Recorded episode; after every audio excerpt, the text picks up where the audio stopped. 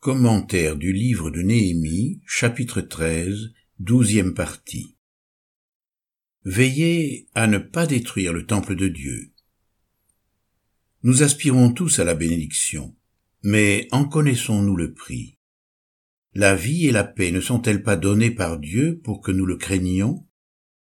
Mon alliance demeurait avec lui, c'était la vie et la paix. Je les lui ai données pour qu'il me craigne. Malachie chapitre 2 verset 5. La bénédiction est le fruit d'une relation sans ombre avec lui. Néhémie s'applique à conserver intact ce rapport entre son peuple et l'Éternel. C'est pourquoi il s'évertue à purifier la nation de toute souillure. Aujourd'hui, personne ne peut imposer de telles mesures de purification. La violence physique avec laquelle il opère est le reflet et la manifestation des mœurs de l'époque. La loi mosaïque exigeait de telles mesures, afin d'enseigner la crainte de Dieu et d'éradiquer le mal. Je livrerai entre vos mains les habitants du pays, et tu les chasseras devant toi. Exode chapitre 2 verset 31. Tu dévoreras tous les peuples que l'Éternel ton Dieu va te livrer. Ton œil sera sans pitié pour eux, et tu ne rendras pas de culte à leur Dieu, car ce serait un piège pour toi Deutéronome chapitre 7, verset 16. Le serviteur de Dieu n'agit plus de cette façon aujourd'hui. Si un homme est surpris en quelque faute, il doit être redressé d'une manière spirituelle, avec un esprit de douceur. Galates chapitre 6, verset 1. C'est ainsi que l'apôtre Paul agissait avec l'Église. Nous avons été pleins de douceur au milieu de vous, comme une mère prend soin de ses enfants nous aurions voulu, dans notre tendresse pour vous, vous donner non seulement l'évangile de Dieu, mais encore nos propres vies, tant vous nous étiez devenus chers. Vous êtes témoins, et Dieu aussi, que nous nous sommes comportés d'une manière sainte, juste et irréprochable envers vous qui croyez. Vous savez aussi que nous avons été pour chacun de vous ce qu'un père est pour ses enfants. Nous vous avons exhorté, consolé, adjurez de marcher d'une manière digne de Dieu qui vous appelle à son royaume et à sa gloire. 1 Thessaloniciens chapitre 2 versets 7 à 12. Cependant, ce changement d'économie ne modifie en rien la nature de Dieu. La profanation de l'Ancien Testament demeure la même dans le Nouveau Testament. Les péchés commis aujourd'hui portent tout autant atteinte à la sainteté de Dieu. Dieu ne change pas. Tout don excellent, et tout cadeau parfait vienne d'en haut, du Père des Lumières, chez lequel il n'y a ni changement, ni ombre de variation. Jacques chapitre 1 verset 17. Il n'y a plus d'édifices à souiller ou d'objets sacrés à profaner, mais les notions du sacré et de la sainteté subsistent. L'idole de l'ancienne alliance demeure une idole dans la nouvelle alliance. Le temple spirituel conserve le même caractère sacré que le temple juif. Voilà pourquoi Paul nous met en garde en disant Ne savez-vous pas que vous êtes le temple de Dieu et que l'Esprit de Dieu habite en vous? Si quelqu'un détruit le temple de Dieu, Dieu le détruira, car le temple de Dieu est saint et c'est ce que vous êtes. 1 Corinthiens chapitre 3, versets 16 et 17. L'enseignement à propos du temple en Israël demeure valable pour nous. Nous pouvons détruire le temple tout comme l'ont fait les Juifs. Lorsque la gloire de Dieu a été bafouée et ternie par les abominations qu'on y avait introduites, elle finit par le quitter.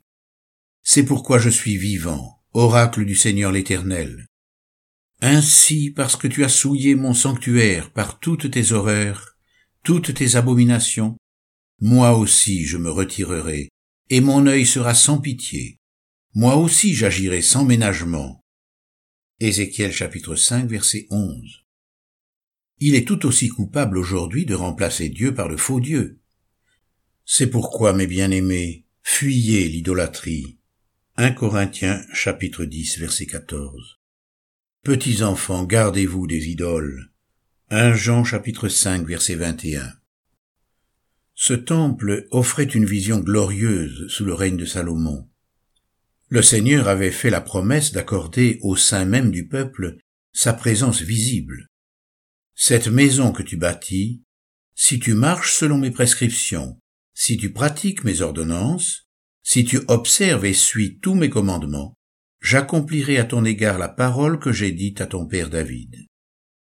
J'y habiterai au milieu des Israélites, et je n'abandonnerai pas mon peuple d'Israël. 1 roi chapitre 6 versets 11 à 13. C'est remarquable. Quelle est en effet la grande nation qui est des dieux aussi proches d'elle que l'Éternel notre Dieu l'est de nous toutes les fois que nous l'invoquons? Deutéronome chapitre 4 verset 7. Heureuse la nation dont l'Éternel est le Dieu, heureux le peuple qu'il a choisi pour son héritage. Psaume 33 verset 12. Aussi le peuple a dû tressaillir de joie et d'émerveillement en apercevant la gloire de Dieu qui pénétrait dans le sanctuaire. Tous les Israélites voyaient descendre le feu et la gloire de l'Éternel sur la maison. Ils s'inclinèrent le visage contre terre sur le pavé, se prosternèrent et louèrent l'Éternel en disant, Car il est bon, car sa bienveillance dura toujours. 2 Chroniques chapitre 7 verset 3. Lorsqu'on songe que tant d'hommes et de femmes sur cette terre cherchent désespérément la divinité en tâtonnant. Quel privilège pour ce peuple d'assister à la révélation visible du Dieu éternel. Et pourtant, cette prérogative a été bafouée, outragée par la conduite insensée des Israélites. Quelle tristesse de voir cette gloire s'éloigner et s'élever, comme à regret, de ce temple profané. Il me dit, fils d'homme, vois-tu ce qu'ils font? Les grandes horreurs que commet ici la maison d'Israël, pour que je m'éloigne de mon sanctuaire? Ézéchiel chapitre 8 verset 6. Si le Seigneur a quitté ce temple malgré de telles promesses, comment demeurerait-il dans notre cœur si nous persévérions dans une conduite profane? Voulons-nous provoquer la jalousie du Seigneur? Sommes-nous plus forts que lui? 1 Corinthiens chapitre 10 verset 2. Quelle leçon pour nous? Comment éviter un tel désastre aujourd'hui? Veillons tout d'abord à ne pas profaner le sabbat. Nous ne sommes plus sous la loi, et le sabbat ne saurait être le respect du dimanche. Acceptons plutôt d'entrer chaque jour dans le repos de la foi.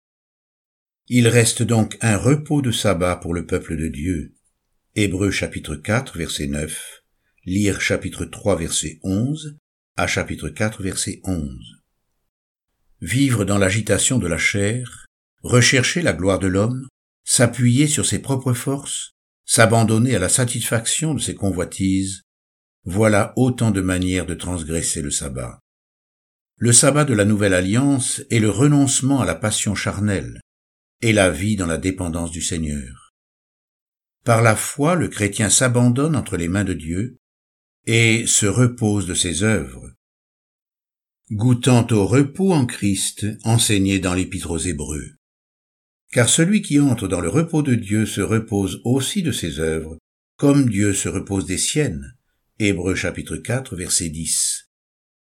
Empressons-nous donc d'entrer dans ce repos-là, afin que personne ne tombe en suivant le même exemple de désobéissance.